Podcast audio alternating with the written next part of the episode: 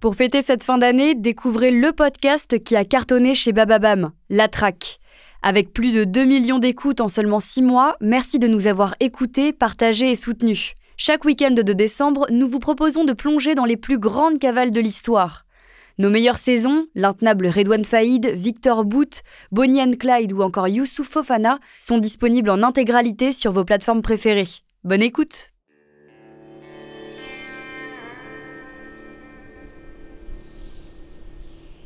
Dimanche 1er avril 1934. On est le jour de Pâques et il fait une chaleur à crever. Il n'y a rien dans ce coin du Texas, juste de la poussière, des kilomètres de poussière et le soleil qui brûle. Clyde a garé la Ford V8 sur un chemin de terre à l'écart de la route 114. Cela fait deux heures qu'il poirote en plein cagnard. Bonnie et Henry Medvin se passent une bouteille de whisky, histoire de se nettoyer le gosier à cause de toute cette poussière. Il est 15h30. Bonnie et Henry sont ivres, mais Clyde préfère ne rien dire. Les autres membres de la famille Barrow et Emma Parker, la mère de Bonnie, ne devraient plus tarder maintenant. Clyde leur a fait passer le message avec le lieu de rendez-vous. H.D. Murphy sourit comme le jour de sa communion. C'est sa première sortie depuis qu'il a rejoint la Texas Highway Patrol. L'air chaud lui fouette le visage. Il se marie dans deux semaines. Un bon boulot, une femme qu'il aime, et puis bientôt des enfants et une maison. Comme la route, l'avenir s'ouvre devant lui. Murphy fait équipe avec un jeune patrouilleur, E.B. Wheeler. C'est Wheeler qui remarque la Ford V8 à l'écart de la route. D'un geste de la main, il fait signe à Murphy de le suivre. Contrôle de routine.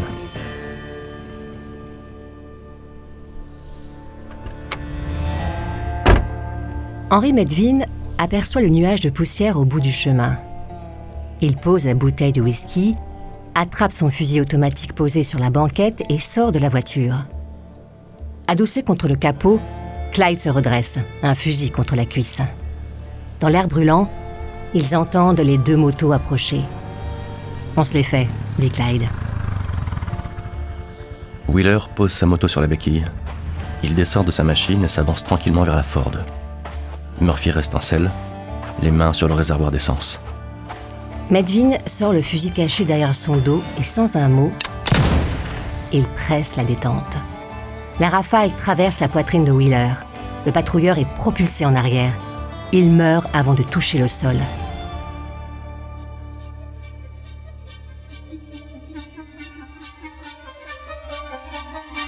Murphy tente d'attraper le fusil à pompe glissé dans son étui. Clyde fait feu. Murphy tombe de moto. Le flic tente de se relever. Medvin s'approche et il presse une deuxième fois la détente.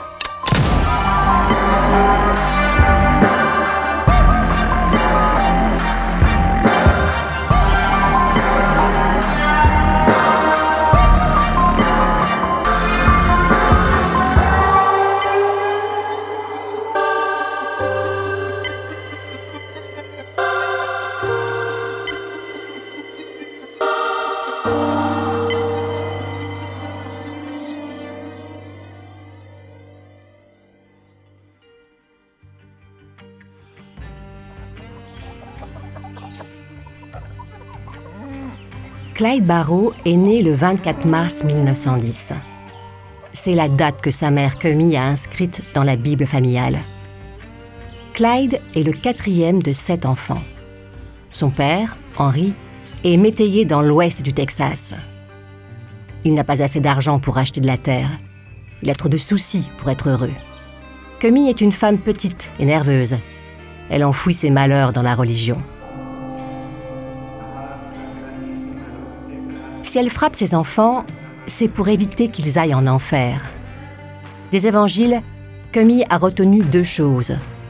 Jésus aime les pauvres, car ce sont des gens bien, et les riches ne méritent pas d'aller au paradis. Clyde Barrow ressemble à sa mère. Il mesure un peu plus d'un mètre soixante-cinq. Sa petite taille le complexe, et cela le rend teigneux. Il a une revanche à prendre sur son physique, sur la vie et sur le monde.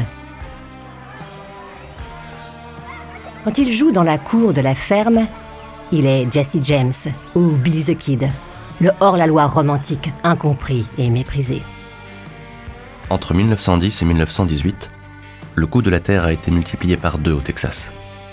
Avec la fin de la guerre, les fermiers américains ne parviennent plus à exporter leur coton. Les Européens se sont remis à cultiver la terre. Aux États-Unis, le prix des produits agricoles s'effondre. Longtemps, Henri Barrault refuse de quitter sa ferme. Elle n'est pas à lui, mais il n'a rien d'autre. Pourtant, un jour, il n'a plus le choix. Il installe sa femme et ses sept enfants dans sa carriole. Il fouette son cheval et il prend la direction de West Dallas.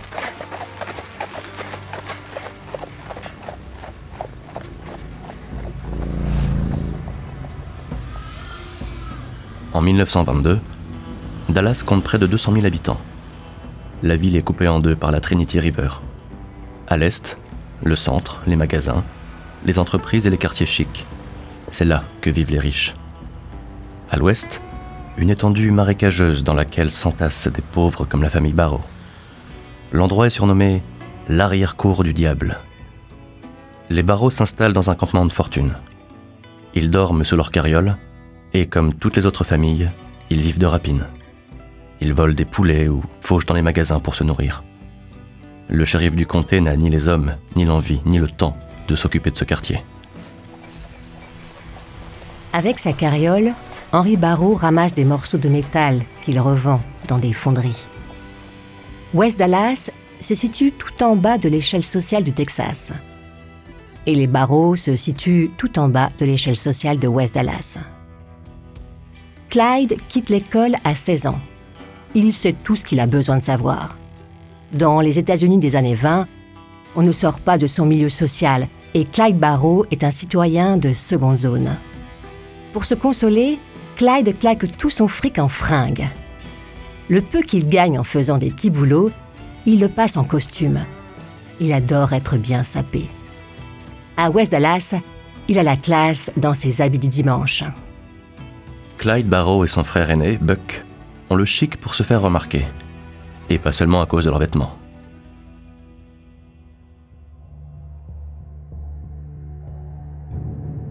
« 1926. Clyde et Buck braquent un camion transportant des volailles. Ils n'ont pas le temps d'écouler la marchandise. Ils se font choper à un contrôle routier. Buck prend une semaine de prison. Clyde échappe à la tôle, à cause de son âge. Et les cellules du comté sont déjà pleines de petits voleurs comme lui. 1927. Chaparder des poulets et des canards, cela ne rapporte rien, à part des ennuis pour un bénéfice minable. Clyde et Buck se lancent dans une nouvelle activité beaucoup plus lucrative, le vol de voitures.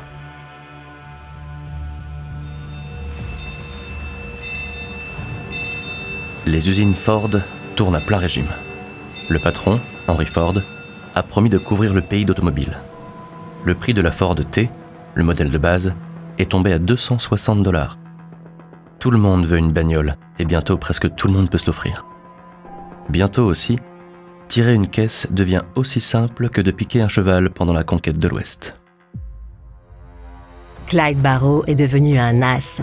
Il est capable de forcer le contact d'une voiture comme il allume une cigarette. Aucune bagnole ne lui résiste. 29 novembre 1929.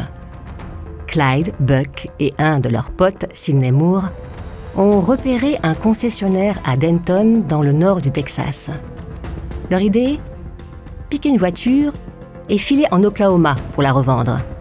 Entre 100 et 200 dollars selon le modèle. Quand ils entrent dans le bureau du concessionnaire, Clyde tombe nez à nez avec un petit coffre-fort. Il essaie de l'ouvrir, mais la combinaison résiste. Il tape sur la poignée avec un marteau. Rien à faire. Clyde et Buck attrapent le coffre et le balancent sur la banquette d'une Ford qu'il démarre avec un tournevis. Clyde prend le volant. C'est toujours lui qui conduit. Pied au plancher. Une patrouille de flics est garée à la sortie de Denton. Ils sont en maraude. Des vols ont été signalés ces derniers jours en ville, et ils sont sur le qui-vive. Ford dépasse les flics à plus de 80 à l'heure. Les patrouilleurs démarrent en trombe. Clyde a beau écraser la pédale d'accélérateur, la Ford n'avance pas. Le moteur fait des bruits comme s'il allait rendre ses pistons. Derrière, les flics se rapprochent à toute vitesse. Leur voiture est plus puissante. Clyde aperçoit un chemin de terre, il braque d'un coup sec, la Ford part en dérapage, il tente de redresser les roues, trop tard. La voiture plonge dans un champ. Clyde, Buck et Moore sont sonnés. Ils s'extraient de la bagnole et se mettent à courir. Les patrouilleurs se garent dans un dérapage. Ils sautent de leur bolide. Enveloppés par un nuage de poussière, ils se mettent à tirer sur les trois fugitifs. Moore trébuche et s'étale au milieu du champ. À côté de lui, Buck pousse un cri et tombe par terre. Une balle lui a touché la jambe. Clyde se retourne. Pas le temps de les attendre. Il se remet à courir en direction de la ville. Aux abords de Denton, il repère une maison. Il se glisse sous le plancher de la véranda et ne bouge plus pendant des heures, attendant que la nuit vienne à son secours.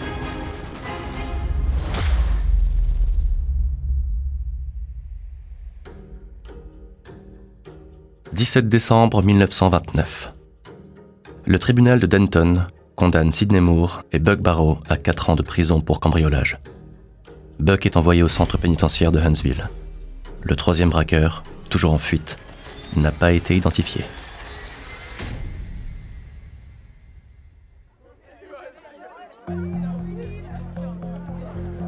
« 5 janvier 1930. Clyde ne sait pas pourquoi il a accepté d'aller à cette fête. Il se sent tellement déprimé. En revanche, il sait que le coup de foudre est immédiat et réciproque. Quand Clyde croise le sourire de cette jeune fille menue, il comprend qu'il vient de trouver la femme de sa vie. Quand Bonnie Parker dévisage ce type sapé avec élégance, elle comprend que ses prières viennent d'être exaucées. Bonnie Parker vit à Cement City, un quartier pauvre qui jouxte West Dallas. Sa mère Emma l'a élevée dans la foi chrétienne et dans la conviction qu'elle était promise à un destin exceptionnel. Bonnie est convaincue qu'elle est mieux que les autres filles du quartier. C'est sûr, elle va devenir actrice à Broadway ou à Hollywood. Bosser au Hargraves Café comme serveuse n'est pas digne d'elle. Elle est faite pour que les gens l'admirent. Bonnie prépare son entrée en scène depuis qu'elle est petite. Quand elle rencontre Clyde Barrow, elle est prête à jouer le rôle de sa vie. Un drame de bruit, de fureur et de violence pour oublier la misère dans laquelle elle a grandi. 21 mars 1930. Clyde Barrow est arrêté avec deux complices à Middleton, dans l'Ohio. Il tentait de cambrioler les bureaux d'une compagnie de chemin de fer. Clyde ment sur son identité, mais les deux autres avouent qu'ils viennent du Texas. Ils se sont évadés d'une prison quelques jours plus tôt. Prévenu, le shérif du comté de Waco se rend à Middleton pour récupérer les trois braqueurs. Au cours de l'été, Clyde Barrow comparaît devant un tribunal. À l'inculpation de cambriolage s'ajoutent les charges de vol de voiture et association de malfaiteurs. Clyde prend 4 ans. Malgré son âge, il est envoyé à la ferme prison d'Eastham, le plus violent centre pénitentiaire du Texas.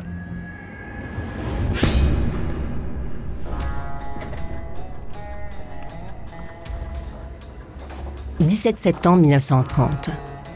Clyde est assis, enchaîné dans la voiture cellulaire qui le conduit à East Ham. En face de lui, il y a un autre détenu, un peu plus âgé que lui, Ralph Fultz. Fultz n'en est pas à son premier rodéo. Il sait ce qui les attend. Ramasser du coton et couper du bois 12 heures par jour, sans compter les autres détenus. Quand il voit débarquer Clyde Barrow, les gardiens le prennent tout de suite en grippe. Sa petite taille, ses allures de roquet et sa manie de tout le temps la ramener. Ils ont envie de le punir. Le directeur l'affecte au camp numéro 1, où un détenu du nom de Ed Crowder fait régner la terreur. Ed Crowder est un monstre, une montagne de haine et de muscles. Le jour où Clyde se présente avec son pactage, Ed lui pose la main sur l'épaule. Tu fais ce que je te dis et tout se passera bien. Clyde lui dit d'aller se faire foutre. Crowder lui balance un coup de poing dans le ventre, le plaque sur le lit et le viole en étouffant ses hurlements. Pendant un an, Clyde sert de jouet sexuel à Ed Crowder. «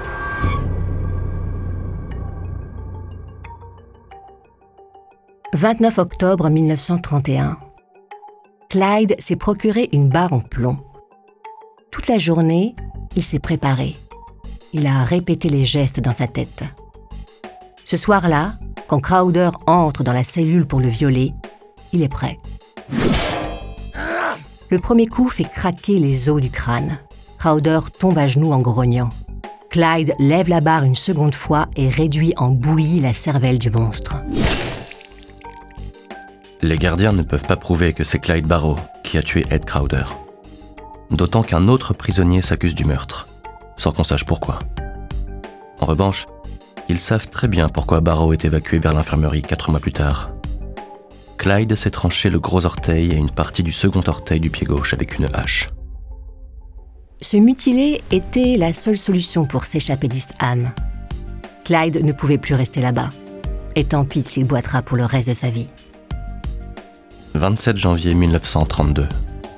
Clyde Barrow est transféré à l'hôpital prison de Huntsville.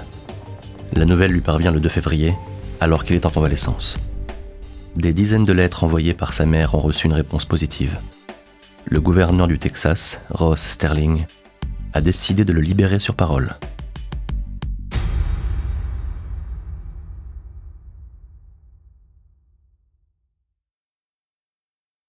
Quand il quitte Huntsville, Clyde ne pense qu'à une personne, Bonnie Parker. Il sait que leurs destins sont liés, pour le meilleur et pour le pire. Il l'a su dès leur premier baiser. Avant de continuer cet épisode, une petite pause pour donner la parole à notre partenaire, sans qui ce podcast ne pourrait exister. Ne partez pas, on se retrouve tout de suite après.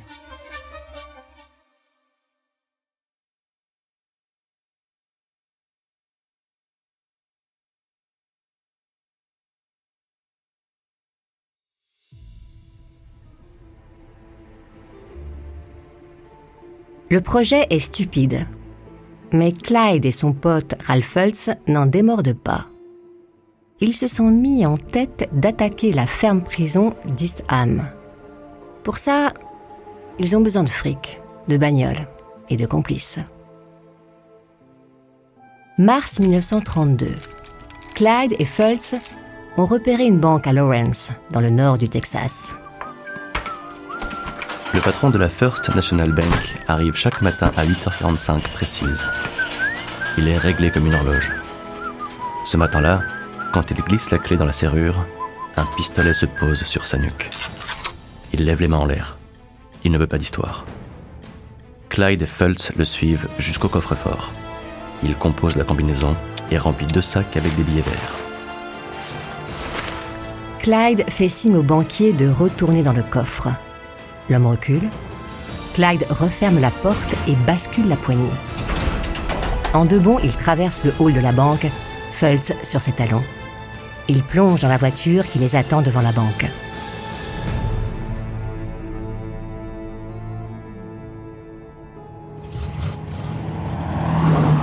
Clyde roule plein gaz pendant 500 km. En milieu d'après-midi, il s'arrête à East Saint-Louis, dans l'Illinois. Avec Fultz, ils comptent leur butin. 33 000 dollars. Maintenant, il leur faut des armes. 19 avril 1932. Les habitants de Kaufman ne sont pas très riches, mais ils forment une communauté soudée. Ils ont embauché un vigile qui arpente les rues de la petite ville la nuit. Un peu avant minuit, le vigile repère deux voitures, une Chrysler et une Buick et deux hommes devant la porte de l'armurerie dans le centre. Il dégaine son pistolet et s'approche d'un air décidé. Il n'a pas le temps de traverser la rue qu'une balle siffle au-dessus de sa tête. Le vigile en retraite, se cache dans l'encadrement d'une porte et se met à appeler à l'aide. Quand il a repéré les lieux, Clyde avait une sorte de pressentiment. Il ne voulait pas que Bonnie vienne avec eux. Mais elle a insisté. Elle pourrait faire le guet, partager les risques. C'est ce que font les gens qui s'aiment. De l'autre côté de la rue, Le vigile continue à beugler. Il ameute tout le quartier. Des lumières s'allument aux fenêtres et en quelques minutes, des dizaines de personnes débarquent avec des flingues. Clyde se jette dans la Chrysler où l'attend Bonnie. Fultz prend la Buick. Il démarre sans se retourner. L'ennui est que ça fait des jours qu'il pleut des corps dans la région. Les routes sont recouvertes de boue. Clyde a beau être un conducteur hors pair, la Chrysler part en glissade dans un virage. Elle termine dans un fossé.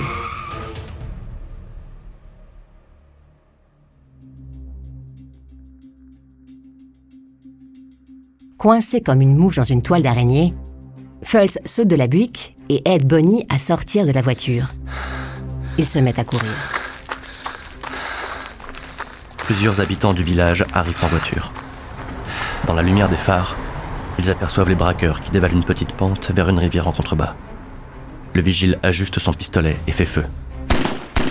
Fultz est touché au bras, mais continue à fuir. La traque dure toute la nuit. Clyde n'a plus de munitions, seulement ses jambes pour courir. Au matin, Bonnie est épuisée et Fultz est blessé. Clyde élabore un plan. Il va s'enfuir seul. Bonnie n'a qu'à se rendre et dire qu'elle a été prise en otage, qu'elle n'a rien à voir avec ce braquage. Elle n'a jamais eu affaire à la justice. Elle va s'en tirer facilement. Bonnie accepte.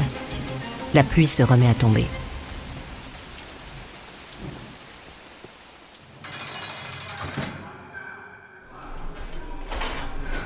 Bonnie Parker est enfermée à la prison de Kaufman, une institution de basse sécurité. La date de son procès est fixée au 17 juin 1932.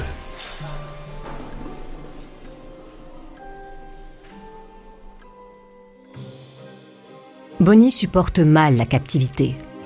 Que Madame Adams, la femme du directeur de la prison, se montre gentille avec elle ne suffit pas à la calmer. Bonnie est en colère. Alors elle écrit. Elle déverse sa frustration sur le papier. Des textes en vers qui parlent de prostitution, de consommation d'alcool et de drogue. Le poème le plus long s'intitule The Story of Suicide Sal. Il raconte l'aventure d'une jeune femme naïve, Sal, qui se laisse séduire par un garçon qui l'abandonne après un braquage. 17 juin 1932. Les jurés du tribunal de Kaufman écoutent Bonnie Parker. Elle joue son rôle à la perfection. Elle a été prise en otage par ces deux braqueurs. Elle est une victime. Les délibérations durent quelques minutes et Bonnie Parker est relaxée. Avant de quitter la prison, Bonnie se rend chez Madame Adams et lui remet les poèmes qu'elle a écrits en captivité. La femme du directeur la remercie et, avec un sourire plein de compassion, elle lui dit J'espère que cette expérience pourra t'aider à trouver ton chemin dans la vie. Bonnie ne répond pas. Elle pense Vous croyez que je vais retourner faire la serveuse à Dallas? Hors de question. Un jour, on viendra m'applaudir dans les salles de cinéma. Bonnie rejoint Clyde à Wichita Falls, à la frontière de l'Oklahoma. Clyde et deux complices, Raymond Hamilton et Ross Dyer, louent une maison transformée en planque. Pour l'instant, l'attaque de la prison d'Isham est en stand-by.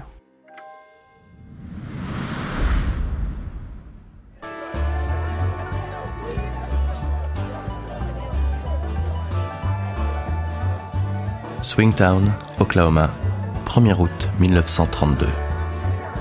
Sur l'estrade de la grange, le guitariste et le violoniste enchaînent les tubes. Sur la piste de danse, les couples se trémoussent en rythme. La prohibition est toujours en vigueur, mais les flasques de whisky passent de main en main. Le shérif Charlie Maxwell et son adjoint, Eugene Moore, ne veulent pas plomber l'ambiance. C'est une belle soirée d'été et le bal a attiré du monde. Les gens ont le droit de s'amuser un peu. Clyde gare la Ford V8 sur le parking près de la grange. La V8 est une caisse qui en jette. Il le sait, et ce soir il a envie de se la péter. Clyde, Raymond Hamilton et Ross Dyer descendent de voiture en prenant tout leur temps, histoire que ces bouseux de l'Oklahoma profitent bien du spectacle. Ils claquent les portières et se dirigent vers la buvette en roulant des mécaniques. Dyer et Hamilton sont remontés comme des pendules. Ils vident quelques verres, puis ils se mettent à baratiner des filles. Ils font les malins et les gars du coin commencent à se montrer nerveux. Ils ont envie de dérouiller ces deux frimeurs. Clyde, lui, se tient en retrait, près de la Ford. Le shérif Maxwell et l'adjoint Moore devinent que les choses vont mal tourner. Les deux flics s'approchent de la Ford, les poussent glissés dans leur ceinturon. Les gars, ça serait bien que vous alliez poursuivre la soirée ailleurs. Avant que Clyde ait le temps de répondre un truc bien senti, un des Pecknow saisit le pistolet de Maxwell et tire sur la voiture. Clyde et Hamilton sortent leurs armes et répliquent. L'adjoint Moore est touché à la poitrine. Devant la grange, c'est la panique. Les gens hurlent et courent dans tous les sens. Clyde plonge sur le siège conducteur, Hamilton se jette sur la banquette arrière et la Ford démarre en faisant voler des graviers. D'ailleurs, est toujours dans la grange.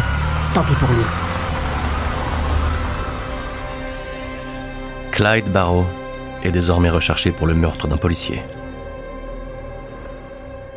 Il a beau dire que ce n'est pas lui, que c'est Hamilton, cela ne change rien à l'affaire. S'il se fait prendre, ce sera la chaise électrique à Huntsville. Pour Bonnie, ce sont les gens qui ont fait de Clyde ce qui est devenu. Clyde était un type bien autrefois, mais les gens comme lui et elle n'ont aucune chance. Jamais Bonnie Parker ne s'est senti aussi proche de Clyde Barrow. Ils sont désormais des fugitifs. Septembre 1932. G. Edgar Hoover n'est pas encore le tout-puissant patron du FBI. Il est seulement directeur du bureau d'enquête du ministère de la Justice. Les communistes ne constituent plus une menace immédiate. En revanche, il est temps de s'occuper de ces pauvres qui essayent de se faire une place dans la société à coups de fusil automatique. Des mandats d'arrêt fédéraux sont délivrés au nom de Clyde Barrow et Bonnie Parker.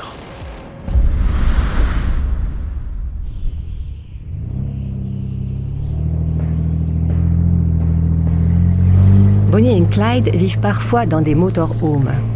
Ces habitations sont les ancêtres des motels. Un vrai lit, une baignoire et parfois une kitchenette. Elles fleurissent au bord des routes qui couvrent peu à peu les États-Unis. Quand ils ne trouvent pas de place dans les motorhomes, ils dorment dans leur voiture. Depuis quelque temps, Bonnie boit de plus en plus. Les disputes avec Clyde sont fréquentes, mais ils finissent toujours par se réconcilier. Quand ils sillonnent le pays, Bonnie s'assoit sur la banquette à l'arrière de la Ford. Clyde lui a offert une machine à écrire. Elle s'acharne à réécrire son poème favori, Suicide Sale. Avec le fric des braquages, ils se paient des fringues. Ils adorent avoir l'air chic.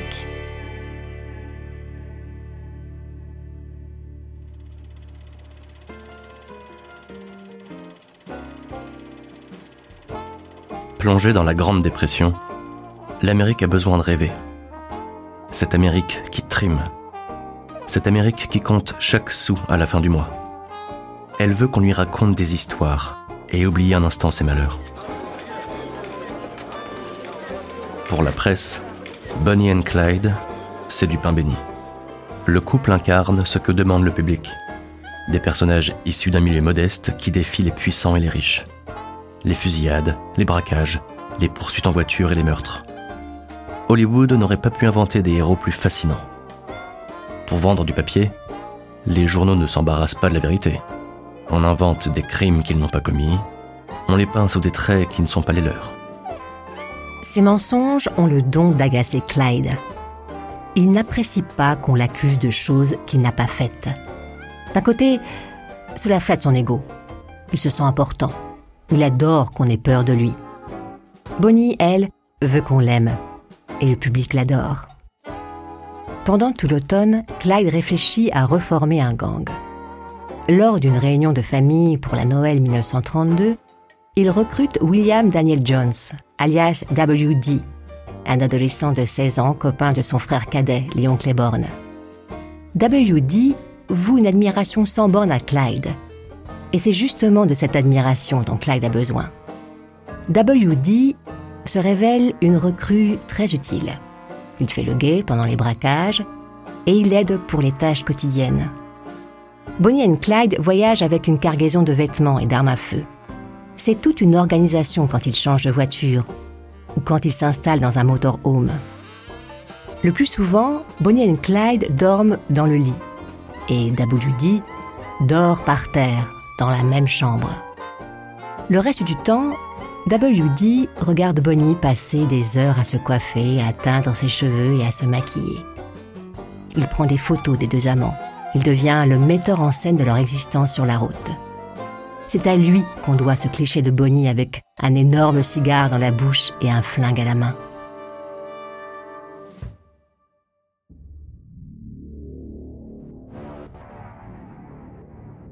Richard Schmidt devient shérif du comté de Dallas le 1er janvier 1933.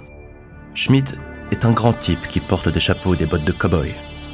Il a promis à ses électeurs de faire régner la loi et l'ordre dans le nord du Texas.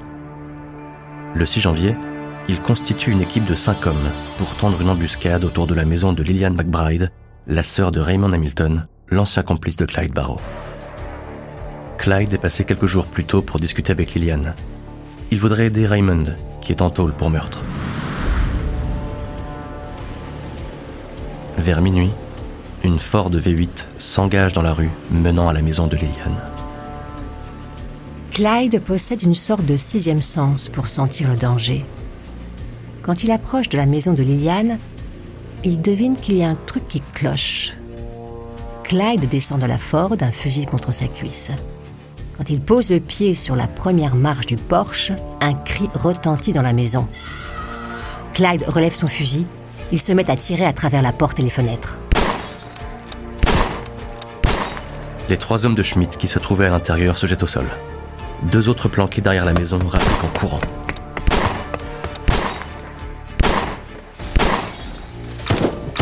Depuis la Ford, WD canarde les flics sans chercher à viser.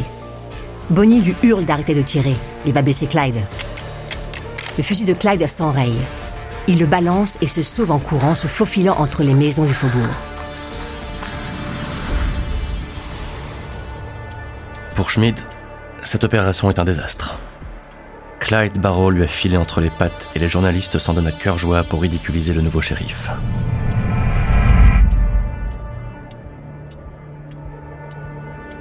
Le nouveau gang Barrow n'est pas ce que Clyde avait imaginé. Les braquages ne rapportent presque rien et ils sont obligés de parcourir de plus en plus de kilomètres pour rester hors de portée des flics. Pourtant, le 23 mars 1933, Clyde reçoit une bonne nouvelle. Son frère Buck, emprisonné depuis décembre 1931, est remis en liberté, gracié par la nouvelle gouverneure du Texas, Marianne Ferguson. Le 1er avril 1933, Buck et sa femme Blanche rejoignent Bonnie, Clyde et WD à Joplin, dans le Missouri. Clyde loue un appartement. Ils ont tous besoin de vacances.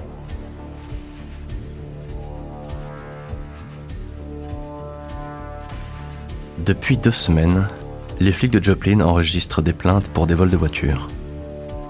Ils se disent que cela a peut-être à voir avec ces étrangers installés dans un appartement du centre. Le 13 avril 1933, dans la soirée, le logement qu'occupent Clyde, Bonnie, Buck, Blanche et WD est cerné par des flics armés. Avant de continuer cet épisode, une petite pause pour donner la parole à notre partenaire, sans qui ce podcast ne pourrait exister. Ne partez pas, on se retrouve tout de suite après. «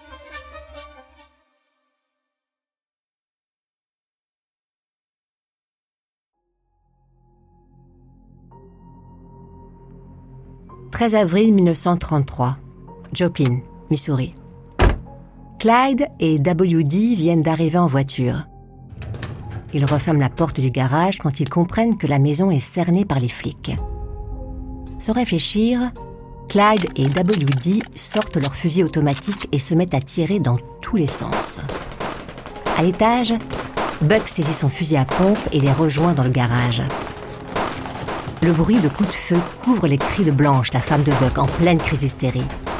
Bonnie, elle, est pétrifiée. Elle ne bouge pas, comme si elle s'était transformée en statue de sel.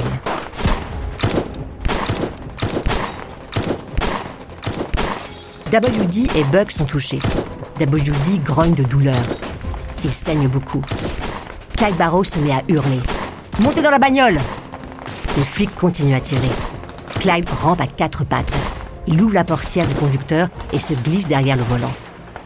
La tête baissée, il réussit à démarrer. La Ford sort du garage et percute la voiture des flics garée en travers de l'allée. Le V8 de la Ford rugit. Les pneus de la voiture de patrouille crissent sur le bitume. La Ford est trop puissante. La patrouilleuse finit dans le fossé. La Ford se dégage, puis zigzague. Avant que les flics aient le temps de recharger leurs armes, elle vire au bout de la rue. Dans l'appartement, les policiers trouvent des tas de photos prises par WD, dont celle de Bonnie Parker avec un cigare dans la bouche. Deux jours plus tard, le cliché fait la une de tous les journaux. Bonnie rêvait d'une vie sur grand écran. Après Joplin, elle est la vedette des actualités cinématographiques. La gamine de Cement City est devenue une superstar du crime.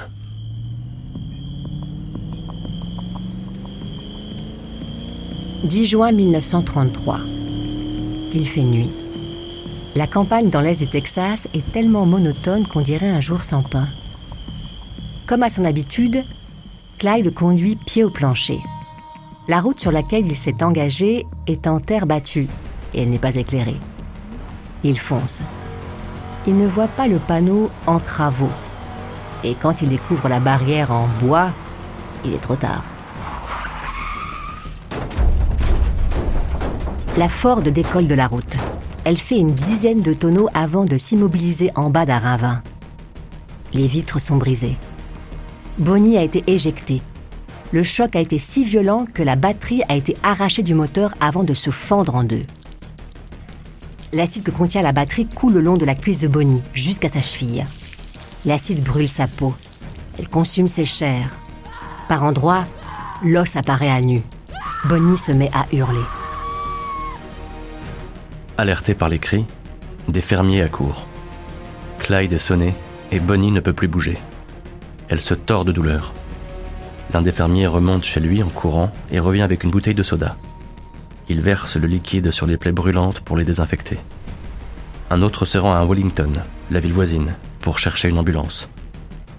Quand il revient, il est accompagné par le shérif George Corey et le chef de la police, Paul Hardy. Clyde n'a que 23 ans, mais il n'est pas tombé de la dernière pluie. Quand le shérif Corey et le chef Hardy arrivent, Clyde relève son fusil. Vous tombez à pic, les gars, leur dit-il. On va emprunter votre voiture. La nôtre est foutue. WD presse le canon de son fusil à pompe sur la poitrine du shérif. Sans rien dire, Corey et Hardy montent à l'arrière. WD se glisse à côté d'eux, le doigt posé sur la détente. Sur le siège avant, Bonnie Parker se tient la jambe et pleure de rage. Quand ils franchissent la frontière de l'Oklahoma, Clyde gare la voiture sur le bas-côté. WD fait signe de flic de descendre. Le shérif et le chef de la police restent plantés, regardant leur voiture disparaître au bout de la route.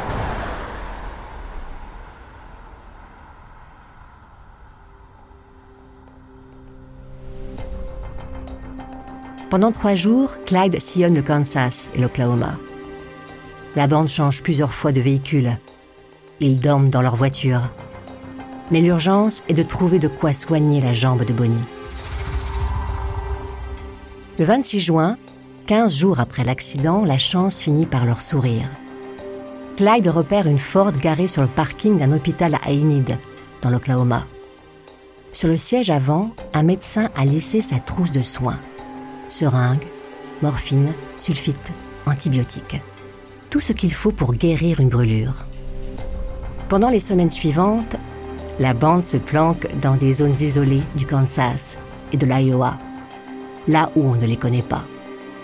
Bonnie a besoin de repos, beaucoup de repos. Les tendons et les ligaments de sa jambe gauche se sont rétractés. Elle ne peut plus plier le genou. Jusqu'à la fin de ses jours, elle sautillera sur une jambe plutôt qu'elle ne marchera.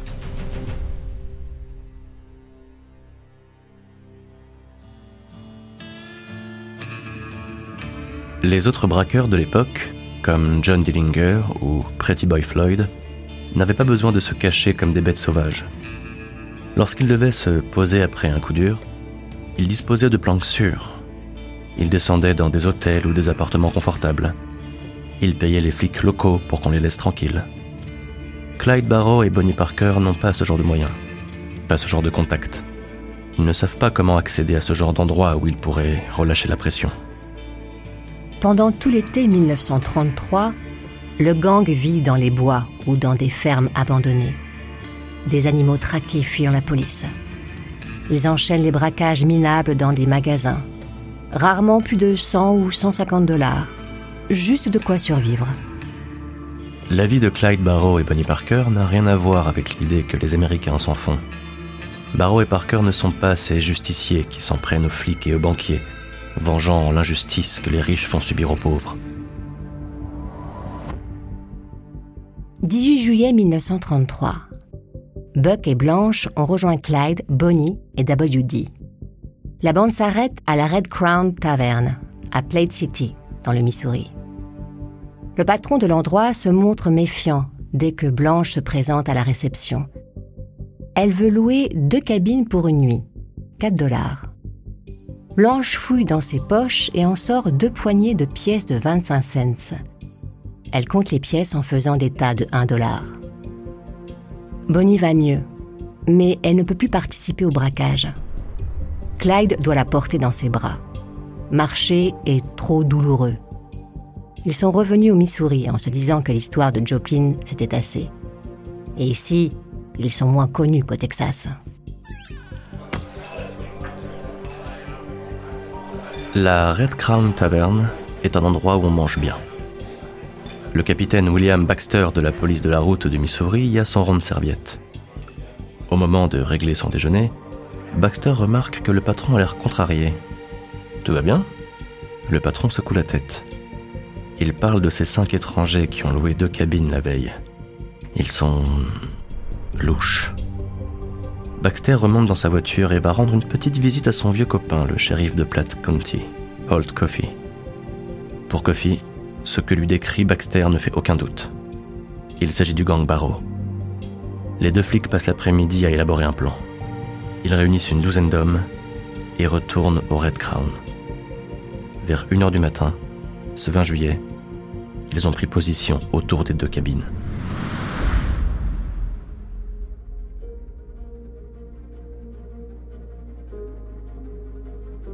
Dans l'après-midi, Clyde a envoyé Blanche annoncer qu'il restait une nuit de plus.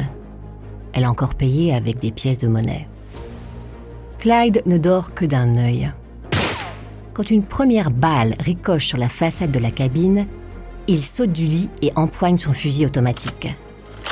WD lui aussi est réveillé. À travers la fenêtre de la chambre, il se met à tirer en rafale. Le Browning Automatic Rifle est une arme puissante, utilisant des munitions de gros calibre.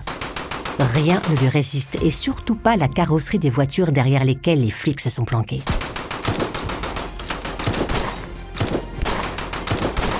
Clyde Barrow vide un premier chargeur, puis un deuxième. Les impacts de balles percent les carrosseries comme si elles étaient en papier. Les hommes de Baxter et Coffey ne peuvent pas bouger. Ils sont campés derrière leur voiture, évitant les éclats de verre des vitres qui explosent. Clyde hurle à WD de descendre au garage et de démarrer la Ford. WD dévale les escaliers intérieurs. Il lance le moteur. Puis, se tenant accroupi, il manœuvre la porte du garage. Deux balles viennent se planter dans le plafond. Depuis la fenêtre de la chambre, Clyde ajuste son fusil et vide un nouveau chargeur. Buck et Blanche, qui occupent l'autre cabine, n'ont pas le choix. Ils doivent sortir à découvert pour faire le tour du bâtiment et atteindre le garage. Le capitaine Baxter aperçoit deux ombres qui se déplacent sur le mur plus clair des cabines. Il cale son arme sur le bord de la portière de sa voiture. Il entend le rugissement du moteur de la Ford à l'intérieur du garage. Il hésite une seconde. Les ombres continuent de courir. Elles sont presque à la porte du garage maintenant. La Ford avance en effectuant un virage pour servir de protection aux deux fuyards. Baxter tire plusieurs fois dans la direction des ombres. La balle atteint Buck Barrow à l'arrière du crâne, emportant un gros morceau d'os. Buck tombe à terre. Blanche l'aide à se relever. La blessure de Buck est béante. On aperçoit son cerveau. À moitié conscient, Buck s'affale sur la banquette arrière de la Ford. Blanche monte à côté de lui. Clyde écrase la pédale de l'accélérateur. La Ford s'arrache du bitume. Un dernier coup de feu fait exploser la lunette arrière. Les éclats de verre giclent partout. Plusieurs viennent se planter dans l'œil gauche de Blanche et lacérer sa paupière droite. Clyde agrippe le volant, essayant de deviner la route à travers la nuit.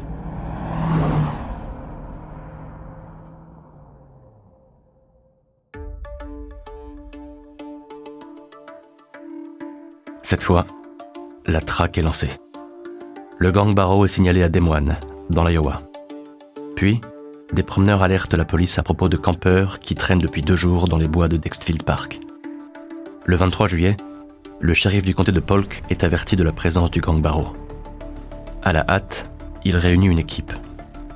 Le 24 juillet, à 5 heures du matin, la Ford cribée de balles est repérée à l'abri d'une rangée d'arbres. Pas de sommation, les flics tirent dans le tas. Buck tente de se redresser soutenu par Blanche. Le bandage qui entoure sa tête est plein de sang. Clyde a versé de l'antiseptique sur la plaie à vif. Buck essaie de marcher, mais il perd connaissance. Blanche s'arrête. Elle s'assoit à côté de lui, les mains en l'air. Clyde prend Bonnie dans ses bras et se met à courir. Il dévale une petite pente jusqu'à un cours d'eau qu'il franchit avec l'aide de WD. De l'autre côté, il devine les faubourgs de Polk City, une maison abandonnée. Il se cache tremblant, trempé et terrifié.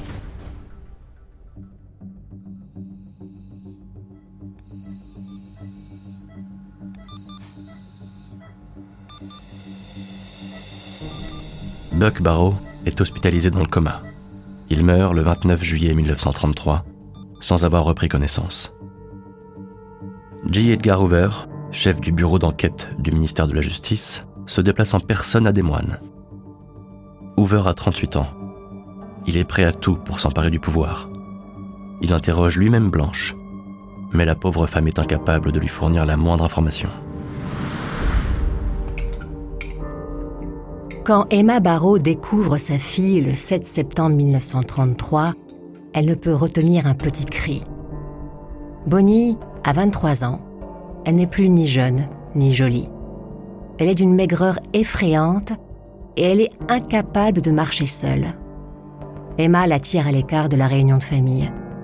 Elle la supplie une fois de plus de quitter Clyde Barrow. Bonnie refuse.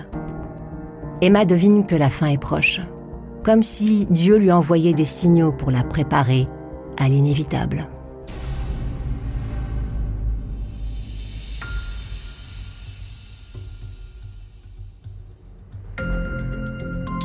Le premier signal de cette fin annoncée est une évasion à la ferme prison d'Istam. Le 14 janvier 1934, vers 6h30 du matin, quatre détenus, Raymond Hamilton, Joe Palmer, Hilton Bybee et Henry Medvin, réussissent à maîtriser les gardiens à l'aide de pistolets cachés sous un pont près du champ où ils venaient de commencer leur journée de forçat. Clyde Barrow tient à sa revanche sur la prison de.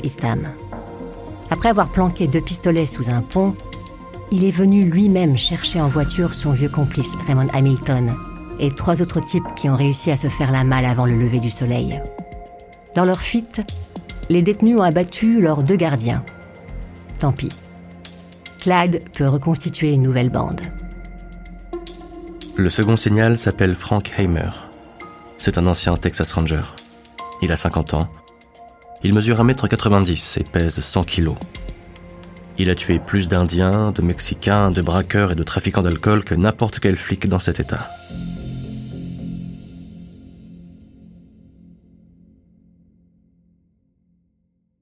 Quand Lee Simmons, le directeur de la prison, le reçoit dans son bureau le 14 février 1934, Heimer n'a qu'une question à poser. Il faut les prendre vivants? Simmons hausse les épaules. Non aucune importance. Avant de continuer cet épisode, une petite pause pour donner la parole à notre partenaire, sans qui ce podcast ne pourrait exister. Ne partez pas, on se retrouve tout de suite après.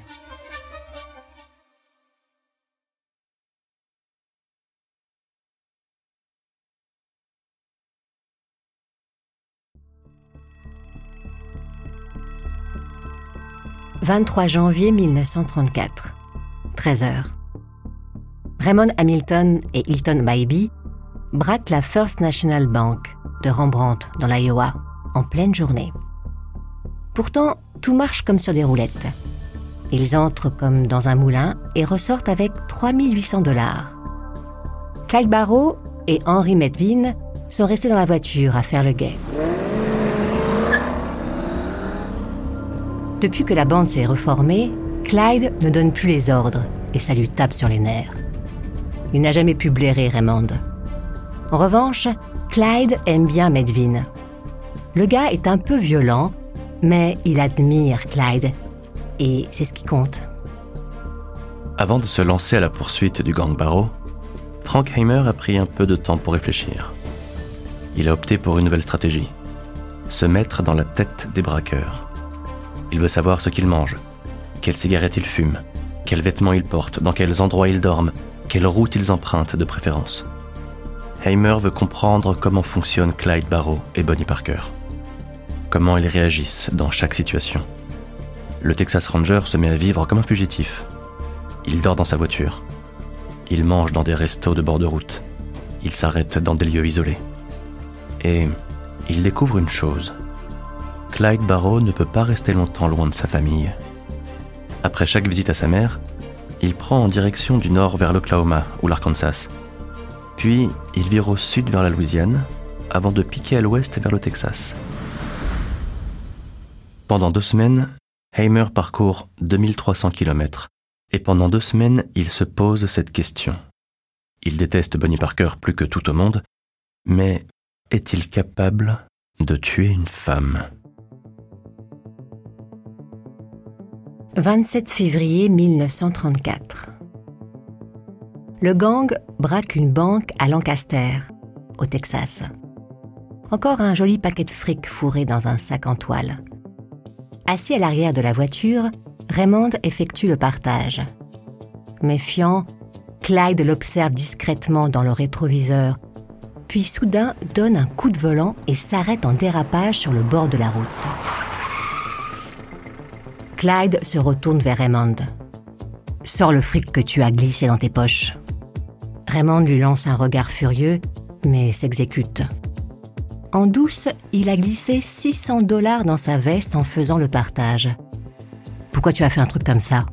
demande Clyde. On partage en cinq. Toi, Baby, Medvin, Bonnie et moi. Non, pas Bonnie, réplique Raymond. Elle ne fait rien. Elle ne mérite pas sa part. Clyde sort son flingue et le braque sur Raymond. Refais le partage. Et sans te tromper cette fois. Ivy et Ava Medvin sont des fermiers de la paroisse de Bienville, en Louisiane. Ils sont pauvres et hargneux. C'est peut-être la seule chose qu'ils ont apprise à leur fils Henri. En vouloir à la terre entière de son sort injuste. Ce ne sont pas des gens bien, mais il y a une chose qui les sauve il ferait n'importe quoi pour éviter qu'Henri retourne en tôle. N'importe quoi. 6 mars 1934. Le shérif Anderson Jordan frappe à la porte des Medvin. C'est Ivy qui a demandé aux policiers de passer le voir. Ivy et sa femme veulent passer un marché avec les flics. Il les aide à coincer Parker et Barrow, et en échange, Henri reçoit une immunité complète. Jordan n'est pas contre un arrangement, mais ni le département de la justice, ni Hoover n'ont le pouvoir d'accorder un tel pardon. Sans compter que si Barrow et Parker apprennent ça, ils risquent de tuer Henry Medvin. De toute façon, Henry n'aura bientôt plus besoin d'immunité car il va commettre l'irréparable.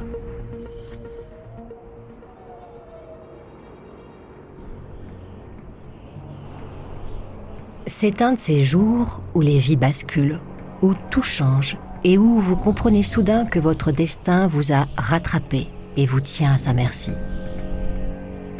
1er avril 1934. Clyde a donné rendez-vous à sa famille et au Parker pour une réunion clandestine le jour de Pâques. Bonnie a un cadeau pour sa mère Emma, un petit lapin qu'elle a baptisé Sonny Boy. Clyde a rangé la voiture sur un chemin de traverse, Dove Road, à l'écart de la route 114 qui traverse la petite ville de Grapevine. Ça fait deux heures qu'ils cuisent sous le soleil, à se tapisser la gorge de poussière. Bonnie et Medvin ont bien entamé la bouteille de whisky. Ils sont ivres. Clyde ne dit rien, mais il est en colère. Vers 15h30, une moto de la police passe sur la route 114, puis s'éloigne. Une minute plus tard, deux autres motos se font entendre. Elles ralentissent et, au lieu de continuer leur chemin, elles s'engagent au Dove Road. E.B. Wheeler a 26 ans. Il est patrouilleur depuis 4 ans. H.D. Murphy a 22 ans. Il effectue sa première sortie en tant que recrue de la Texas Highway Patrol. Wheeler a repéré une Ford V8 depuis la route. Il s'agit juste de faire un contrôle de routine. Murphy a un fusil à pompe rangé dans son étui. Il n'est pas chargé. Les cartouches sont dans sa poche. Wheeler s'arrête à quelques mètres de la voiture.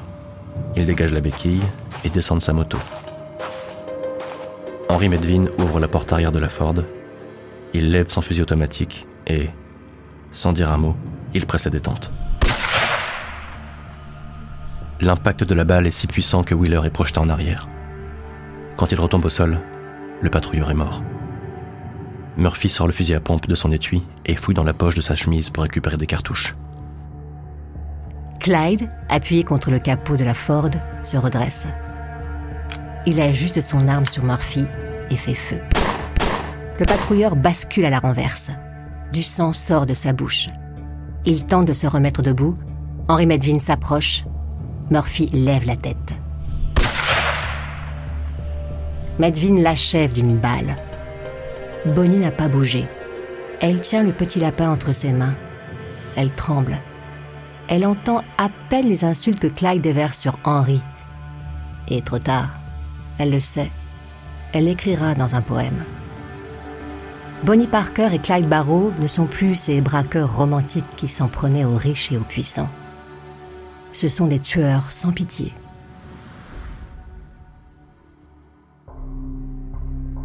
Des tueurs que Frank Heimer veut mettre hors d'état de nuire.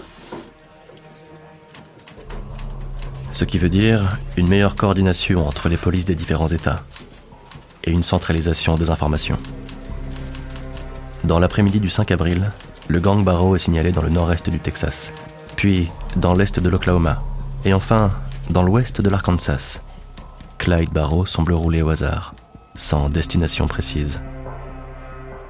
Le 6 avril au matin, un motard de la police signale la présence d'une Ford garée sur une route menant aux mines de Lost Trail et Crab Apple, près de la ville de Commerce, en Oklahoma.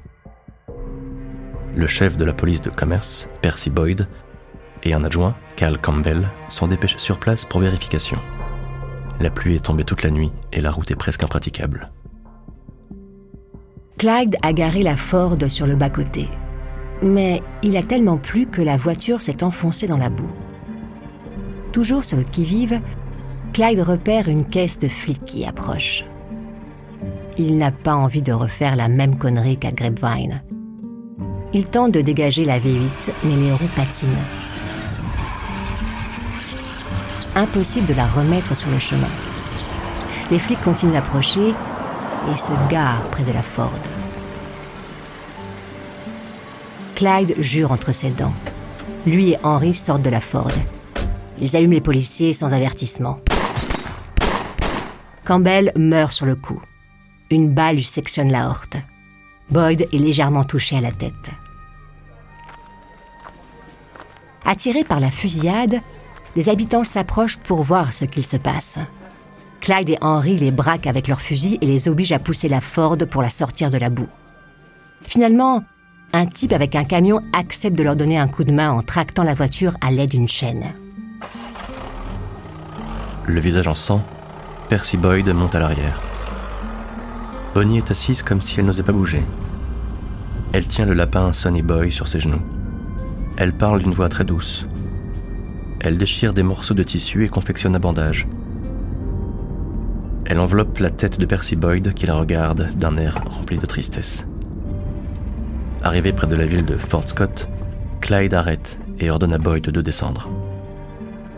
Avant que le flic ouvre la portière, Bonnie lui tend le lapin. Soyez chic, shérif. Donnez-le à ma mère. C'est un cadeau pour elle.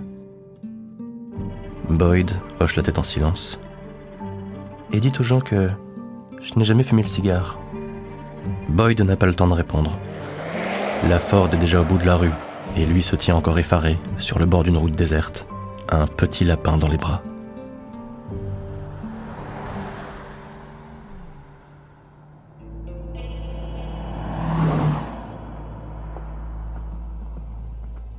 22 avril 1934. Clyde dépose Henry chez ses parents à Bienville. Il n'aime pas les Medvin, mais la famille, c'est sacré. Il voit qu'Ivy et Ava Medvin font des messes basses avec leur fils.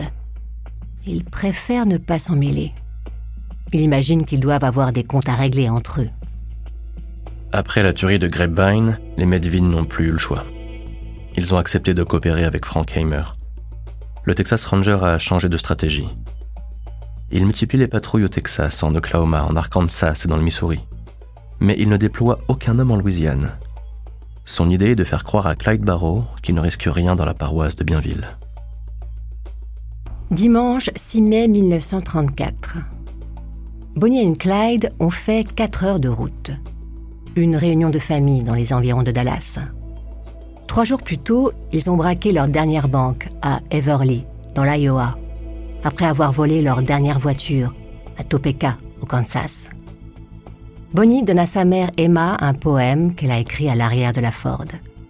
16 strophes de rimes médiocres et de vers alambiqués réunis sous le titre The End of the Line, le bout du chemin. Ça commence comme ça. Vous connaissez l'histoire de Jesse James? Comment il vécut? Comment il est mort? Cela vous a plu? Vous en demandez encore Alors voici l'histoire de Bonnie et Clyde. Bonnie et Emma passent deux heures ensemble, c'est la dernière fois qu'elle se voit.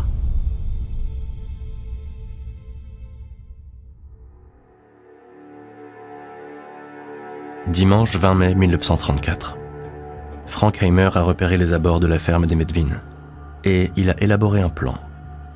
La route 154, qui mène à l'exploitation, effectue une longue descente puis elle remonte vers le sommet d'une colline. La route est bordée d'arbres et de haies. Pour le conducteur d'une voiture, il est impossible de voir à travers cette barrière de végétation.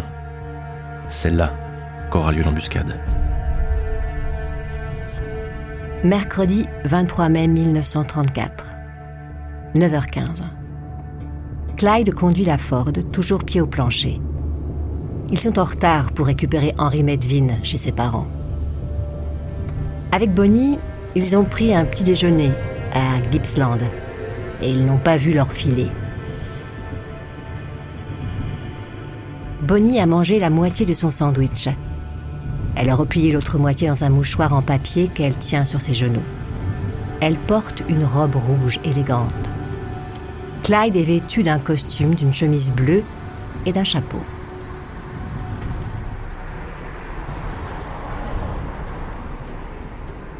Quand la Ford attaque la montée de la colline, Clyde aperçoit le camion d'Ivy Medvin en travers de la route, le train arrière pris dans le fossé.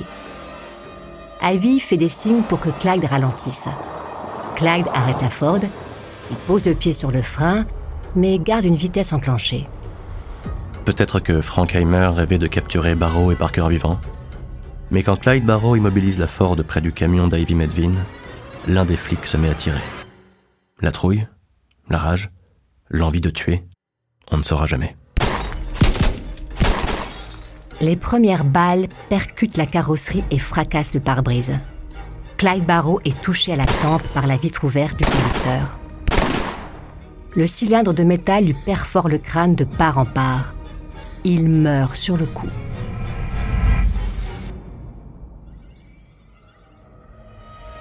Son pied gauche libère la pédale de frein. La Ford se met à rouler d'elle-même comme un vaisseau fantôme. Bonnie pousse un hurlement et l'enfer se déchaîne sur elle.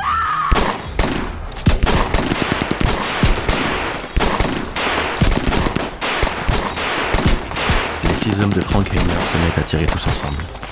Ils vident leur chargeur, rechargent et tirent à nouveau. Les corps de Bonnie Parker et de Clyde Barrow tressautent comme ceux de porteurs désarticulés. Les balles déchirent leur chair. Elles découpent leurs membres.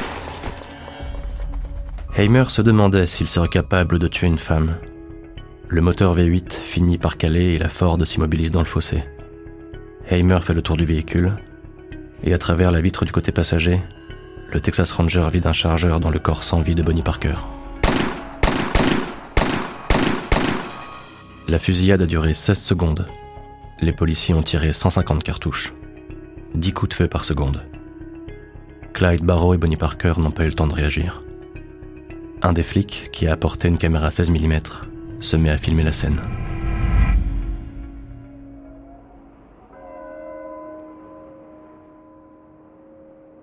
À l'enterrement de sa fille, Emma Parker se répète le poème que Bonnie lui a donné, Le bout du chemin, The End of the Line. La dernière strophe résonne dans la tête de la vieille dame. Un jour, ils tomberont ensemble. On les couchera côte à côte dans la tombe. Une mère versera une larme. Les flics déposeront les armes. Quand seront morts Bonnie et Clyde.